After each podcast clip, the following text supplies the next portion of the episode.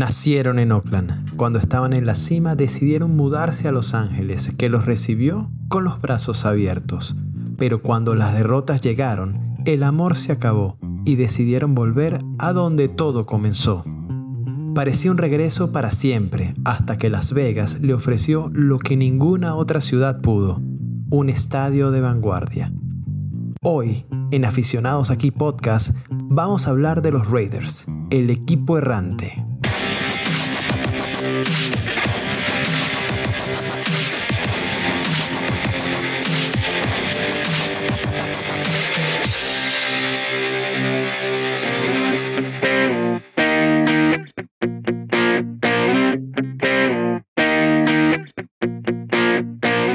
Cuarto capítulo de la primera temporada de Aficionados Aquí Podcast vamos a hablar de un equipo peculiar. Un equipo o lo amas o lo odias, jamás pasa desapercibido. Un equipo que ha logrado ganar tres Super Bowls, que fue uno de los grandes equipos de hasta la década de 1980 y que ha sabido vivir con el legado, con ese legado de triunfos, pero también de, de, chicos malos, de equipo eh, con, bueno, de hecho es el equipo con mayor cantidad de yardas por penalidad en la historia de la liga. Estamos hablando de los Raiders, de los Oakland Raiders, de Los Ángeles, de los Los Ángeles Raiders o de los Las Vegas Raiders.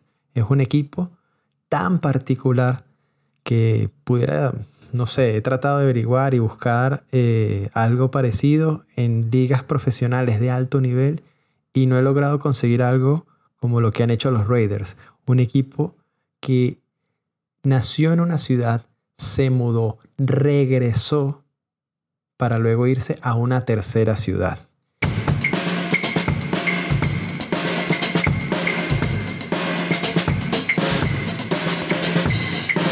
Los Oakland Raiders nacieron en 1960 como parte de la American Football League, la única liga que realmente le hizo eh, frente a la NFL.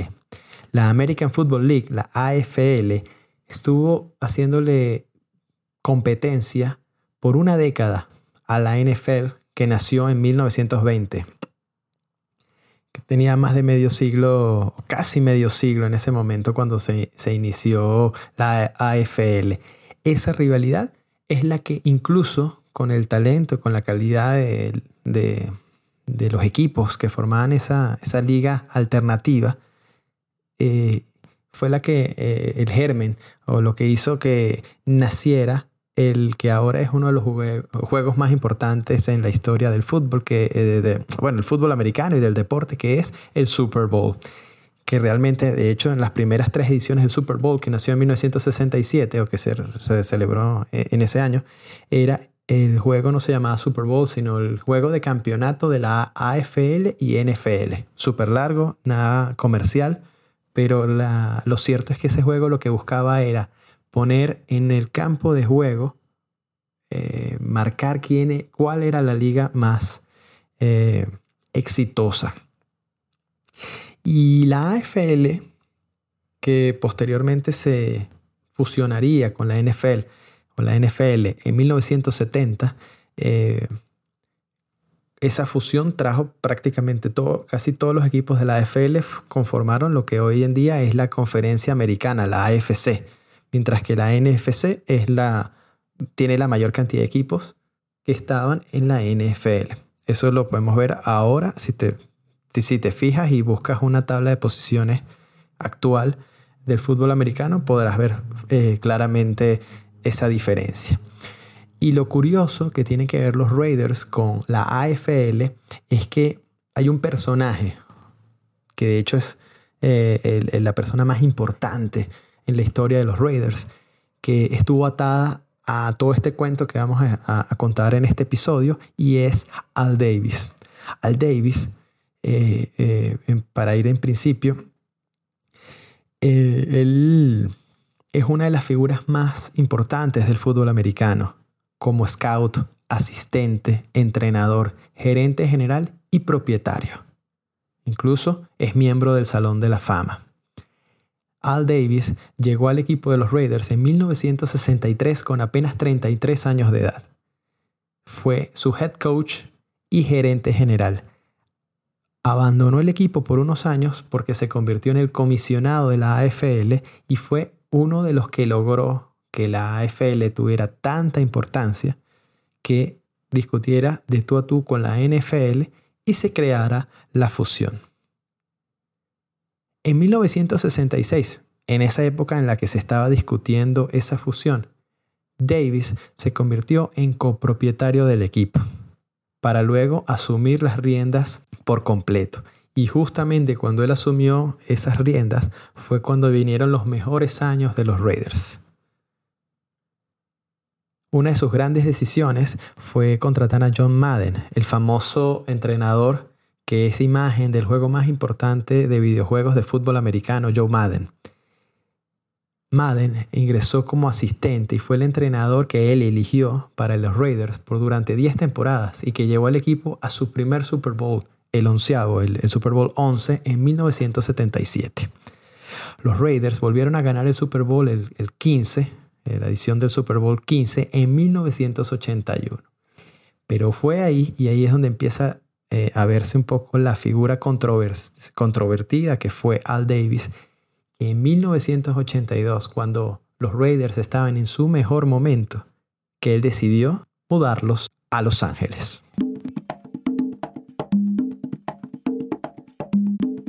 A pesar del cambio de, de ciudad, ya en el sur de California, los Raiders siguieron siendo un equipo exitoso.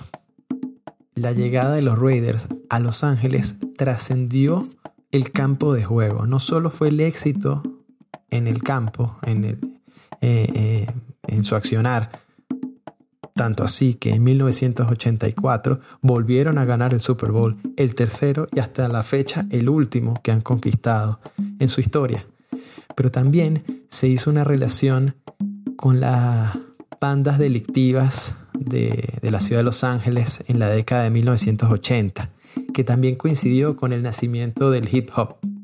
Hay un documental muy interesante de ESPN de la serie 30 x 30 llamado Straight Out of LA, dirigido por Ice Cube, y ahí cuenta realmente lo que estamos eh, contando en este momento, cuando los Raiders abandonan Oakland para irse a una de las ciudades más importantes de Estados Unidos, y una ciudad que incluso tenía fama o ya había tenido algunas experiencias con equipos de fútbol americano que estuvieron, se fueron, volvieron, se fueron, como los Chargers, los Rams, y llegaron los Raiders, que además estaban en un momento de alza, como ya contamos.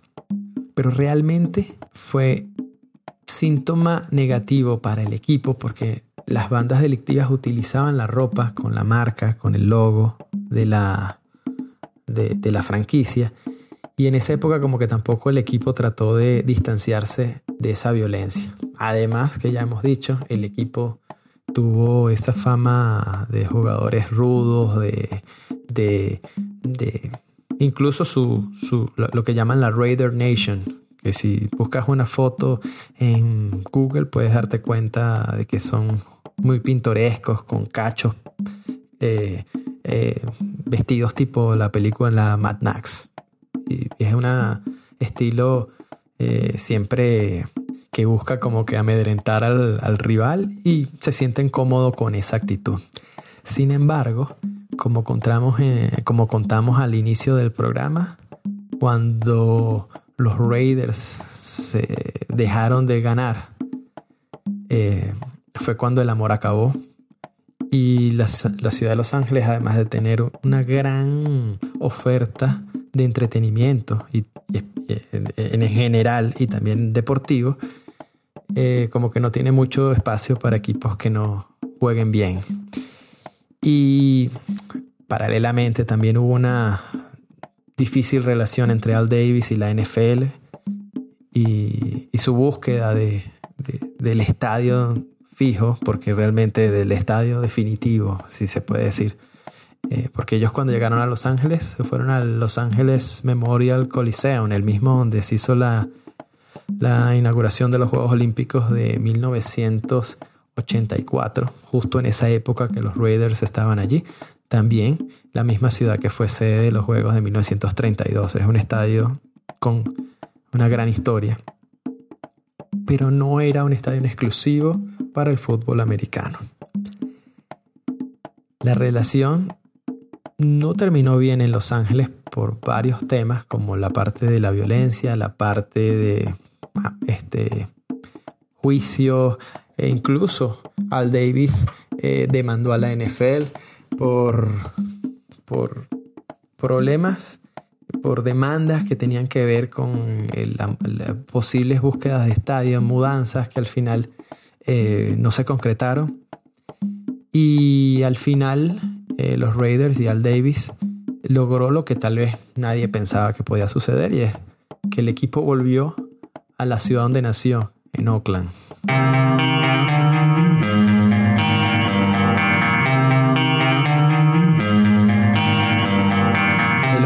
Coliseum, estadio que inauguraron los Raiders en los años 60 y que luego los Atléticos de Oakland eh, también empezaron a compartir en 1968, cuando se mudaron de Kansas City al este de la bahía de San Francisco.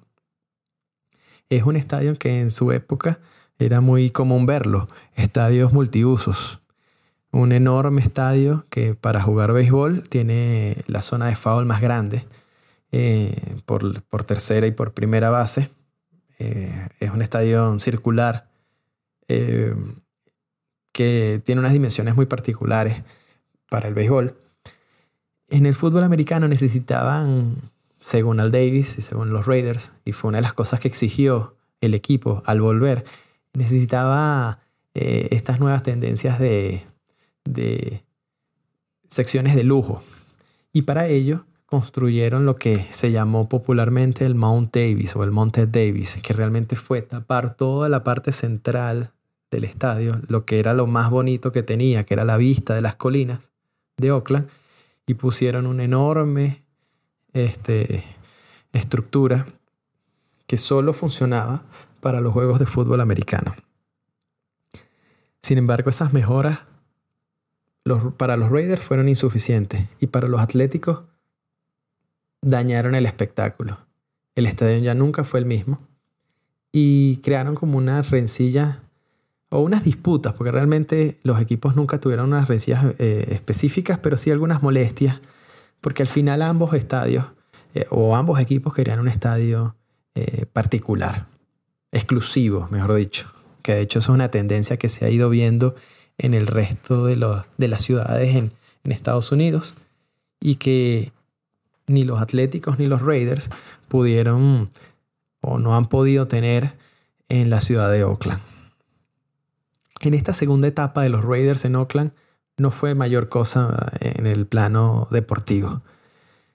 Ya el, equipo eh, de eficiencia, como ellos solían llamarse, ya no lo, ya, no habían perdido su, su encanto. De hecho, eh, el único momento destacable fue ir al Super Bowl, eh, el, Super Bowl 37, que se celebró en 2003 ante los Tampa Bay Buccaneers, que perdieron precisamente y curiosamente contra su ex entrenador John Gruden, que formó parte de los Raiders hasta que lo cambiaron en 2002 por unas elecciones de draft y dinero.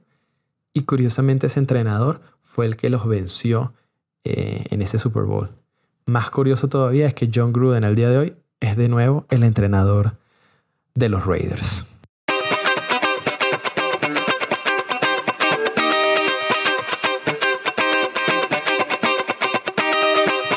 Antes de avanzar, vamos a hacer un inciso y es contar un poco sobre Al Davis, quien además de todo lo que nombramos anteriormente, que fue scout, asistente, entrenador, gerente general y propietario, en 1992 ingresó al Salón de la Fama. Una figura controvertida, en la que no habían ni eh, puntos medios, o lo amas o lo odias, y se convirtió en un ídolo para la afición de los Raiders. Tanto así que en 2011, cuando falleció a los 82 años y asumió las riendas del equipo su hijo Mark Davis, crearon algo que me parece bastante peculiar, que yo al menos no he visto en otros equipos profesionales, y es que ellos crearon lo que era una especie de, de llama, de encendido, que hacían en cada partido como local. Una llama al estilo de los Juegos Olímpicos en la que alguna figura importante, un exjugador eh, de, de los Raiders, encendía antes del inicio del partido, como una manera de indicar que Al Davis sigue vivo. Es curioso porque incluso eh, no es algo que se vea mucho en los deportes profesionales. Esto ya es como poner a un, a un dueño de equipo a un nivel de mito, de leyenda, de ponerlo en un altar. Pero bueno, así demuestra eh, un poco eh, lo que generó esta persona en vida y lo que es la afición de los Raiders. Una afición que vamos a tener, vamos a dejar bien en claro, que está regada en buena parte de Estados Unidos, porque no es fácil que un equipo haga afición o eche raíces en una ciudad y se mude a otra y luego regrese y sigue teniendo seguidores en todos los lugares donde va. Entre ellos, Tiger Woods. En esta línea de tiempo que llevamos eh, tratando de conversar y de hacer en orden, hay un punto importante en la historia de los Raiders que ocurrió en enero de 2016. Es una fecha o, un, evento que no solo incluye a los Raiders, sino a dos equipos más, a los Rams y a los Chargers. Las tres ciudades habían solicitado, mejor dicho, los tres equipos habían solicitado mudarse a Los Ángeles. En ese momento los Raiders estaban en Oakland, los Rams en San Luis y los Chargers en San Diego. Los tres equipos tenían algo de historia relacionado con Los Ángeles. Los Chargers habían tenido una sola temporada en esa ciudad hasta que se mudaron al sur, a San Diego. Los Rams tuvieron varios años. Ellos habían nacido en otra ciudad en Cleveland. Pero ellos llegaron a Los Ángeles y curiosamente en 1994, después de la temporada del 94, se mudaron a San Luis el mismo año en que los Raiders se mudaron a Oakland por segunda vez. O sea que la ciudad de Los Ángeles se quedó sin, equipo profesional de golpe para 1995. Sin embargo, eh, siempre estuvo eh, viva esa esperanza de que la ciudad eh, de Los Ángeles tuviera otra vez un equipo profesional. Y aquí vuelvo a un comentario personal, si me lo permites. En 2016 eh, yo eh, tuve la oportunidad de viajar a Los Ángeles por trabajo y visité el Universal City Walk de Hollywood, que es como una especie, bueno, además que está la sede del, del parque de atracciones Universal Studios, eh, un centro comercial súper moderno, novedoso, con tiendas espectaculares, no solo por el tema de las tiendas como tales, sino la forma en que presentan sus productos. Y allí había una tienda de los Raiders, de, los de la Nación Raider y del equipo donde venden indumentaria y la entrada tenía el casco de plateado de los Raiders y bastante llamativa. Yo fui en noviembre de 2016, cuando ya se había tomado esta decisión, de la que vamos a hablar ahorita en pocos minutos. Pero estamos hablando de un equipo que en ese momento estaba en Oakland, que tenía más de unos 20 años sin estar, eh, sin haber jugado un solo partido en la ciudad y todavía tenían eh, una afición o seguidores capaces de comprar indumentaria del equipo de los Raiders en una ciudad ajena. Para mí, que no soy un gran conocedor del fútbol americano de esa forma apasionada, me parecía que tenía sentido que el equipo de los Raiders eh, volviera a Los Ángeles en dado caso para eh, seguir con esa tradición, con, con lo que habían dejado en los años 90. Pero no fue el caso. La NFL decidió que dos equipos de la NFL volverían a Los Ángeles. Los Rams tomaron la mejor opción y fueron el equipo que tenía la primera opción para mudarse a Los Ángeles. Los Chargers tenían la posibilidad de elegir irse a Los Ángeles. Y los Raiders solo podían volver si los Chargers decían que no. Sin embargo, los Chargers aprovecharon la oportunidad que la NFL y el resto de los equipos les dio y decidieron acompañar a los Rams de regreso a Los Ángeles, lo que obligó a los Raiders a tomar una decisión distinta. O quedarse en Oakland y seguir peleando por ese estadio exclusivo que querían y que la ciudad nunca les dio, o ir a otro lugar. Y fue allí donde Las Vegas dijo presente. El Ali Giant Stadium es su nuevo hogar desde 2020. Aunque hasta el momento de hoy de grabar este podcast no han tenido el primer partido con público en el estadio debido a la pandemia de la COVID-19, es un estadio espectacular que no hay dudas de, de que al menos al principio se llene. Es un estadio de primer mundo, de sofisticado, que incluso tiene esa particularidad de estadio en el que la grama está hacia afuera porque es un estadio techado, pero la grama puede estar hacia afuera y luego entra al estadio para el día del juego y luego sale otra vez para que le dé el sol y la grama eh, crezca y tenga todo el trato que puede tener en un estadio abierto. Un estadio que costó 1.900 millones de dólares que fácilmente sería el más caro del mundo, de no ser porque este mismo año 2020 los Rams estrenaron el SoFi Stadium que costó 5.500 millones de dólares. Un estadio, el SoFi Stadium en Los Ángeles, realmente en Inglewood, a las afueras de Los Ángeles, que está compartido por los Chargers. Sin embargo, este es otro tema curioso para tratar en otro podcast, en el que mientras los Rams pagaron todo, los Chargers no pagaron sino un dólar alusivo por el simple hecho de acompañarlos en esa discusión que comentamos hace previamente, de, en esa decisión de la NFL que decidió que dos equipos irían a Los Ángeles.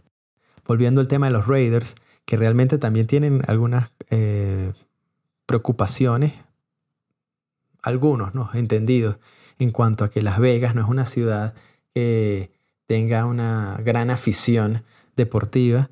Eh, apenas están ahorita comenzando a tener equipos profesionales a tiempo completo, como los Golden Knight Vegas de la NHL y, y ahora los Raiders. Habrá que ver cómo les va a los Raiders atrayendo a sus aficionados en una ciudad con una oferta tan interesante y, que no están acostumbrados o no están hasta el momento acostumbrados a tener equipos profesionales. Sin embargo, parece indicar que la mudanza puede ser una jugada muy exitosa. Sin embargo, hay que hablar de cifras. Y así como el estadio es el segundo más caro en la historia de los deportes, no solo de la NFL, también hasta el día, al día de hoy, tienen el paquete de entradas para una familia de cuatro más costosa de la NFL. Eso es una manera de ellos de medir eh, los costos que tiene una familia para entrar a un juego. Y en este caso, una familia de cuatro promedio que quiera ir con un boleto promedio a un juego de la NFL en el Ali Giant costará 783,86 dólares, la cifra más alta de la NFL. ¿Y esto qué incluye? Boletos promedio, cerveza, refrescos, perros calientes, estacionamiento y una gorra. Son casi 300 dólares más de lo que pagaba una familia de cuatro en el Oakland Coliseum hace un año en 2019. Solo un boleto promedio de los Raiders en el nuevo estadio en Las Vegas está valorado en 153 dólares. Habrá que ver cómo les va en el campo, cómo va en las gradas esta mudanza. Sin embargo, si hay algo que reconocer de todo esto de los Raiders y de los dueños, es que no les teme, no le, han temido al mudar al equipo con tal de conseguir lo que siempre habían estado buscando. Un estadio exclusivo para un equipo con una gran afición.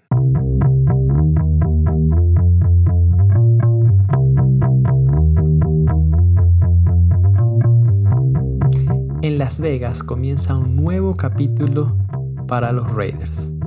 Pero como es este equipo el que estamos hablando, los Raiders, el equipo errante, no sabemos si tendrá un final feliz, al menos en esta ciudad de Nevada. El tiempo lo dirá. Esto ha sido todo por este episodio. Espero que haya sido de tu agrado. De ser así, por favor, suscríbete y déjanos un comentario. Eso nos ayudará a conseguir que el podcast llegue a más aficionados al deporte como tú. También te invito a visitar nuestra página web www.aficionadosaquí.com, donde te podrás suscribir a nuestra newsletter para recibir nuestros contenidos. En las redes sociales siempre estamos como arroba aficionados aquí. Hasta la próxima.